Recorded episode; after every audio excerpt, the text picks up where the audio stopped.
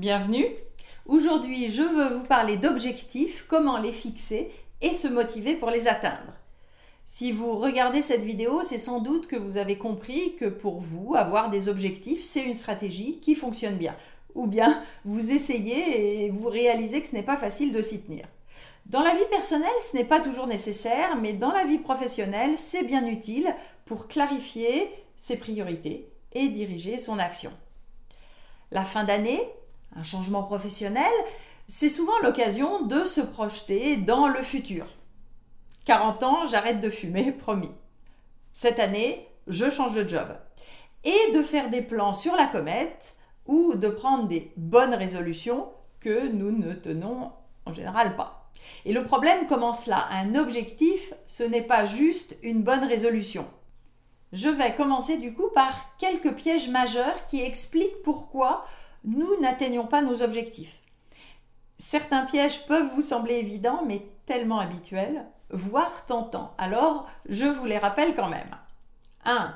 Se fixer des objectifs sans savoir où on est rendu.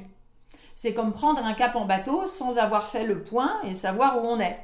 D'où l'importance de faire des bilans de vie réguliers pour prendre du recul sur votre situation.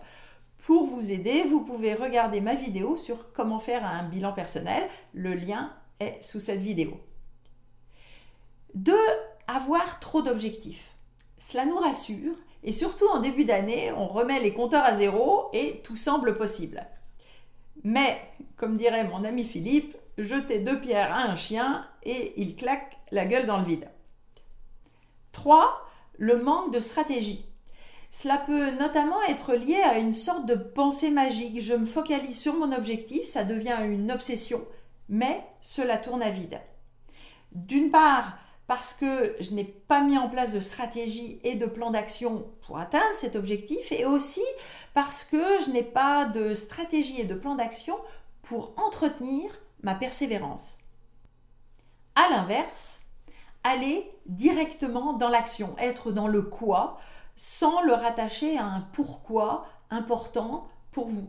La motivation alors s'effrite vite et vous allez culpabiliser. Je procrastine, je suis nul, alors que juste votre objectif n'était pas relié à quelque chose de motivant pour vous. C'est typiquement le cas des bonnes résolutions de début d'année.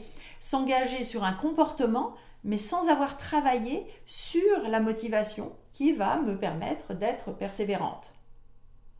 Enfin, ne pas analyser les résultats de nos actions. Je fais des choses, certaines marchent, d'autres pas. Si je n'atteins pas mes objectifs, j'en fais encore plus, je travaille encore plus fort et je m'épuise. D'où à nouveau l'utilité de bilans réguliers qui sont l'opportunité d'analyser l'évolution de votre environnement, vos succès, vos échecs et d'en tirer la leçon pour la suite. Bref, de, de mettre en place un cercle vertueux d'apprentissage. Maintenant que nous avons vu les pièges classiques, comment se fixer des objectifs bien définis et motivants pour vous? J'ai aussi développé des outils plus complets, notamment pour les bilans de fin d'année et le travail des objectifs de l'année suivante. Si vous aimez ce style d'outils, vous pourrez vous inscrire ci-dessous à ma lettre d'inspiration mensuelle pour les recevoir régulièrement. Donc, commençons par la définition de l'objectif. Tout d'abord, notre cerveau ne comprend pas le négatif. Donc assurez-vous, dans ce qui suit, que votre objectif est bien formulé en positif. Vous avez sans doute entendu parler des objectifs SMART, qui est un acronyme, un moyen mnémotechnique pour faire un check de vos objectifs. S pour spécifique. Un objectif doit être lié à une situation précise pour ensuite permettre d'avoir un plan d'action clair et précis. M pour mesurable. Quels vont être vos indicateurs de progression puis d'atteinte de votre objectif? A pour atteignable. Inutile de viser la lune, même si cela flatte notre ego. Ce qui fait le lien avec le point suivant, R pour réaliste. Quelles sont vos ressources, vos outils, et éventuellement votre marge de manœuvre pour en avoir plus? Soyez aussi réaliste par rapport à vous-même et votre équilibre de vie. Enfin, T pour défini dans le temps. Et il est intéressant de planifier dès le départ les points d'étape où vous allez éventuellement retravailler votre objectif et adapter votre stratégie si le contexte a changé. Mettons que je veuille traverser l'Atlantique à la voile.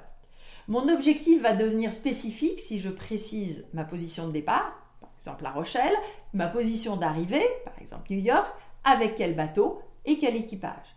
Il va être mesurable par des positions géographiques, donc ensuite une distance à couvrir, une durée de traversée, des moyens, un budget. Il est atteignable si, a priori, vous pouvez avoir un bateau et un équipage qui peuvent être à la hauteur, euh, si vous choisissez une route praticable en fonction de la saison, euh, et si possible que tout le monde sur le bateau veuille aller au même endroit. Il devient réaliste si vous êtes capable bah, de réunir un bateau, un équipage compétent, le financement. Et enfin, si vous avez défini quand vous allez faire cette traversée. Ce sujet des objectifs SMART est connu, mais le naturel peut vite revenir, et le cas classique étant l'optimisme débridé qui nous fait oublier la question de savoir si notre objectif est atteignable ou réaliste. Donc ça peut valoir le coup de vous faire un petit mémo à afficher dans votre bureau ou sur votre frigo pour faire le check de vos objectifs. Je vous propose d'ailleurs de travailler maintenant un objectif pour vous pour les mois à venir. Alors vous pouvez mettre cette vidéo en pause et nous verrons ensuite les stratégies pour vous aider à être persévérant et à atteindre votre objectif. Donc je vous remets les lettres euh, SMART et puis vous pouvez écrire votre objectif à telle date, je veux, etc.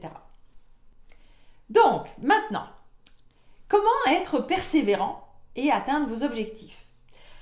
Il des priorités, de la motivation et donc de la persévérance. Si l'objectif est bien fixé, c'est déjà un bon point de départ, mais le risque est de perdre notre objectif de vue, qu'il soit noyé dans trop de priorités ou que nous perdions notre motivation. Pour le sujet des priorités, cela dépend de l'ampleur de vos objectifs, mais c'est aussi assez individuel et bien se connaître est fondamental. D'où l'intérêt de faire des bilans réguliers pour repérer nos pièges classiques. Personnellement, je suis de tempérament optimiste et je vois toujours trop grand. Avec le temps, j'ai appris à modérer mon ardeur et à réduire le nombre d'objectifs et de projets. Enfin, j'essaye. Mais je me fais coacher. D'ailleurs, si vous souhaitez vous faire accompagner en coaching, j'ai une belle équipe de partenaires, contactez-moi. Ensuite, le point de la motivation et de la persévérance.